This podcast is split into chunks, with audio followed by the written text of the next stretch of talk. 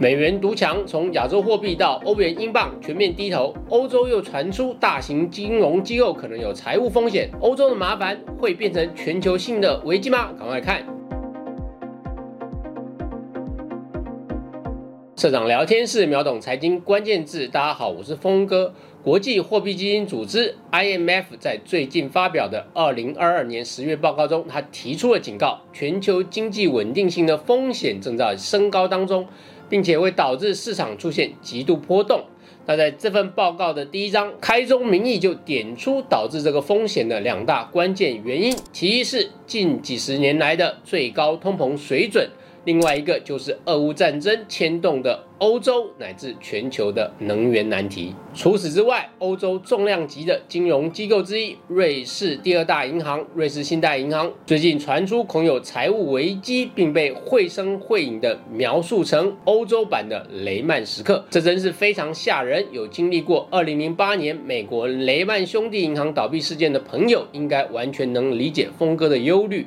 这一集我们就全面性讨论欧洲目前所面临的困境，以及它会不会演变成更棘手的全球金融危机。建古至今，我们先来快速回顾一下过去三十年来的三大金融危机，分别是一九九七到九八年的亚洲金融风暴、二零零八年的金融海啸以及二零一一年的欧债危机。首先提到的是亚洲金融风暴，当时的主因是亚洲新兴经济体快速成长，各国政府与民间普遍扎大钱来扩张啊，这在当时甚至被形容是用钱扎出来的成长泡沫。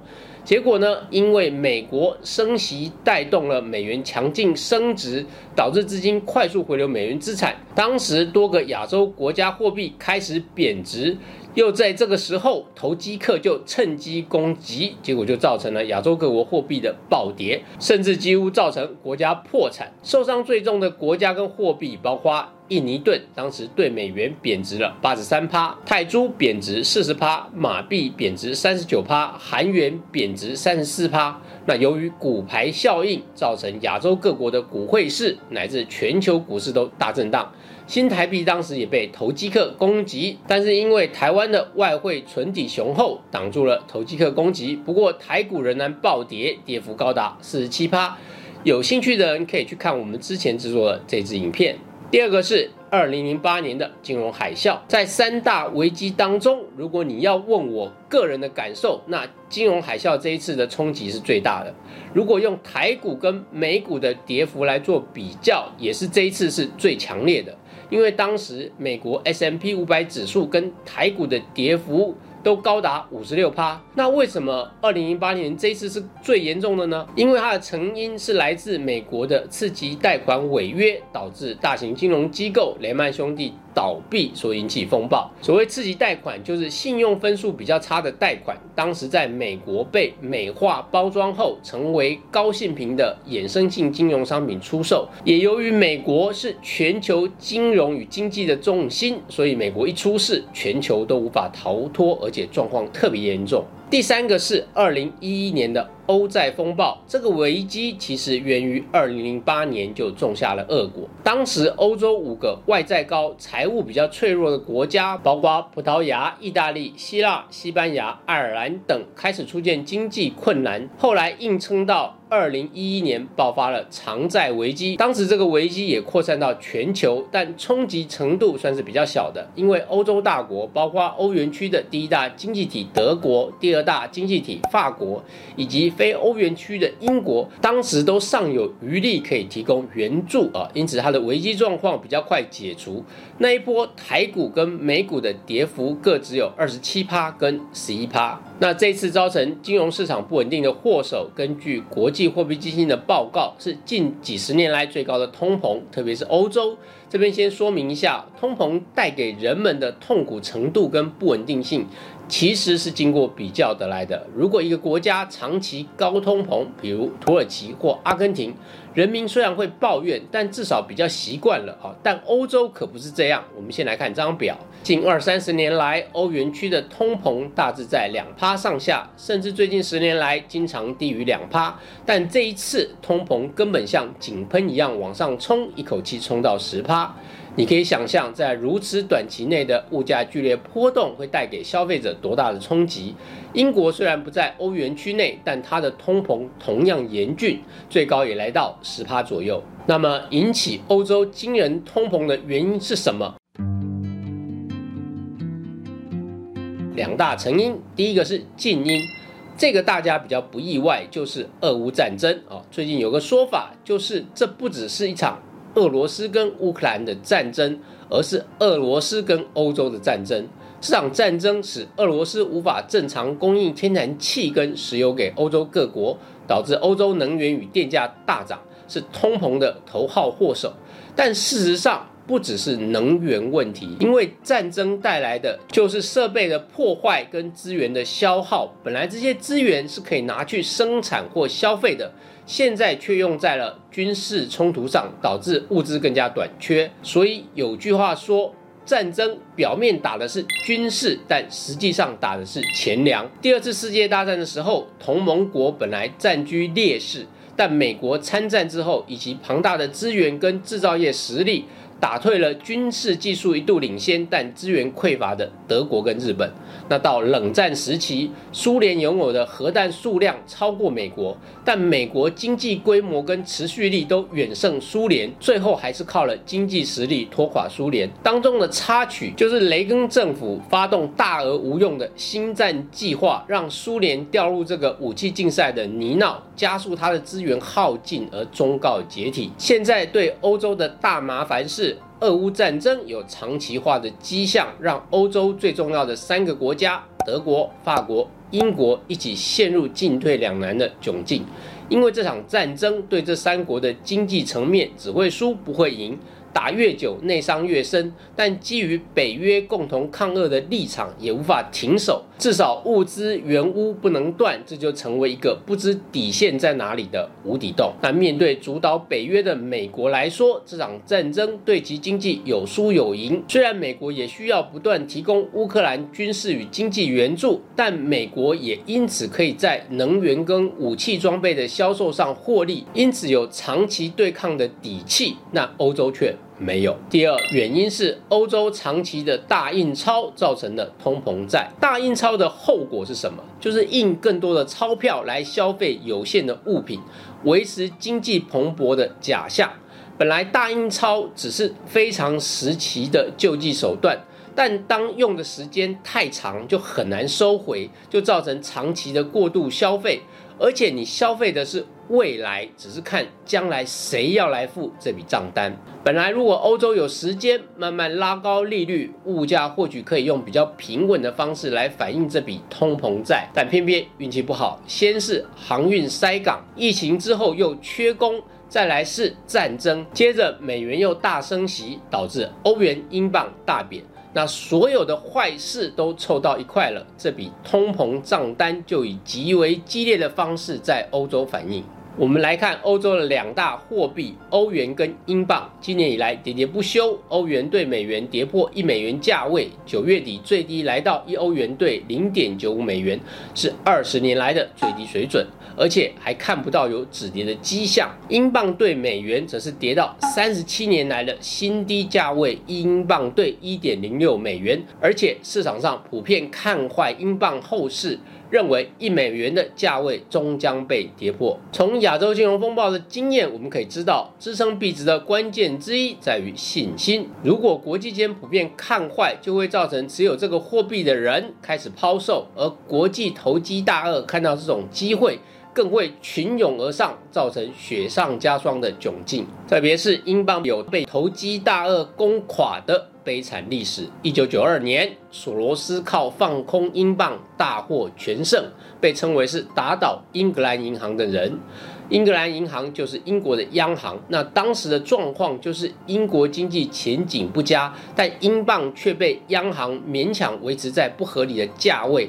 那刚开始投机大鳄攻击的时候，英格兰银行大买英镑，奋力防守。但没想到国际投机者看到英镑孱弱的基本面而大汇集，跟着索罗斯一起攻击英镑。加上衍生性商品的高杠杆威力下，发挥了巨大的力量。据估计啊，索罗斯在这场战役中，光靠放空英镑就赚到将近十亿美元。而英国在这场货币战役中也跟德国结下梁子，因为当时欧元还没诞生，欧洲主要的货币当时是在欧洲汇率机制下互相盯住对方。这个欧洲汇率机制 ERM 就是欧元的前身。可是当时英国经济不好，需要降息救经济，但如果英国单方面降息，一定守不住汇率，就协请德国一起降息，但德国拒绝了。最终，英国央行惨败，付出了巨大代价，并因此退出了欧洲汇率机制。所以后来英国也没有加入欧元。而老一辈的英国人，包括皇室，对于德国甚至整个欧盟更是不爽在心，各种宿仇积累。在二零一六年的英国公投中，年轻人倾向留欧，但老一辈人支持脱欧。最后投票结果，五十一点九趴的人支持退出欧盟。英国在二零二零年正式脱欧，而在英国的脱欧谈判中，德国也没给英国多少好脸色看。所以最近德国苦于俄乌战争造成的天然气供应危机，包括北溪一号管线被炸，市场上传言纷纷，认为英国人在背后扮演了一定的角色。不管传言是否属实，但两方长期相看两相厌，却是真的。如果英国多多少少趁机报一下老鼠冤，这倒也不太意外。仅次于通膨跟能源危机，欧洲还有另外一个金融体系的潜藏风险，就是最近爆出传闻，瑞士第二大银行瑞士信贷恐有财务危机。由于二零零八年雷曼兄弟倒闭事件的印象太过深刻，使全球投资人都绷紧神经。由于今年以来股债齐跌，导致金融机构的资产账面价值快速减损。那到十月初的时候，瑞信的五年期 CDS 啊，信用违约交换暴涨到三百个基点啊，一个基点是零点零一个百分点。那这是二零零九年以来的新高。所谓的 CDS 啊，简单解释一下，这是一种替信用做保的衍生性金融商品。如果你持有瑞信的债券，再去买它的 CDS，就是替这些债券的违约风险来做个保险。那根据彭博社的报道，以瑞信目前的 CDS 价位，反映出市场认为它有二十三趴的几率在五年内倒债。这传闻也导致瑞信股价大跌。那为了平息市场疑虑，瑞信甚至急搬现金啊，预定买回价值三十亿美元的优先债。瑞信近年来风波不断啊，包括之前因为对冲基金 Archegos 爆仓事件啊，造成逾五十亿美元的损失。市场上也一直传闻。瑞士第一大银行瑞士银行将会与瑞信合并，以彻底解决瑞信的问题，但双方似乎一直没有谈妥，以至于在最近的市场波动下，瑞信的财务隐忧再度从网络论坛传出，再被各大财经媒体追踪报道。欧洲从通膨、地缘政治紧张造成的能源危机，再到金融机构的系统风险，会不会酿成三合一的完美风暴？从短期来看，让大家最担心的猛暴性风暴哦，我认为应该还不至于发生。原因是欧洲央行汲取了欧债风暴的教训，因此最近十年来致力于让欧元区国家降低外币债务，转为欧元计价债务。也就是当欧元国债务到期时，通常会举新债还旧债，这时候新债就用欧元债券来发行啊。这样做的好处是外债变内债。方便欧洲央行掌控这一招，跟日本国债大部分是内债的做法一样。一旦发生债务问题，欧洲央行自己就能控制住，不至于扩大成股牌危机。但凡事不可能只有好处没有缺点啊！这一招的缺点就是，当欧元区的债务内部化啊，也就是欧洲央行需要印更多的钞票来买这些债券。否则，在负利率的欧洲，这些债券要卖给谁呢？啊，我们都知道，美国狂印钞票来救经济，但其实欧洲央行印得更凶。来看这张图，当央行买进更多债券的操作，就是所谓的扩表，扩大资产负债表的规模，而以资产负债表占 GDP 的比例，联准会在二零零八年比例约在六趴上下，在二零二一年底的高点来到了三十七趴左右。而欧洲央行呢，二零零八年约在十五趴左右，二零二一年底居然来到了六十九趴。欧元区这么大量的印钞，固然可以化解短期金融风险，却将种下长期的货币购买力缩水隐忧。这一波通膨只是。第一波，如果欧洲领导人找不出解方，将难以挡住长线经济实力一直往下走的困境。最后总结今天的学习：第一，美国跟美元独强，欧洲、日本、中国经济同时疲弱，这样的世界经济结构难以稳健发展，需要更加留意全球经济陷入长期低迷的风险。第二，想拯救欧洲经济，要先看。英国、德国、法国这些欧洲大国能否先从政治面上化解其内在矛盾，才可能共同努力救经济？第三，在二零一一年的欧债危机之后，欧元区应对短期金融风暴的工具已大幅提升，但欧元区债务内部化与过度印钞的结果。也恐怕将会使其经济陷入日本式的长期不振。以上就是今天的分享。如果你喜欢我们的节目，欢迎帮我们按赞、订阅、分享以及开启小铃铛。谢谢大家。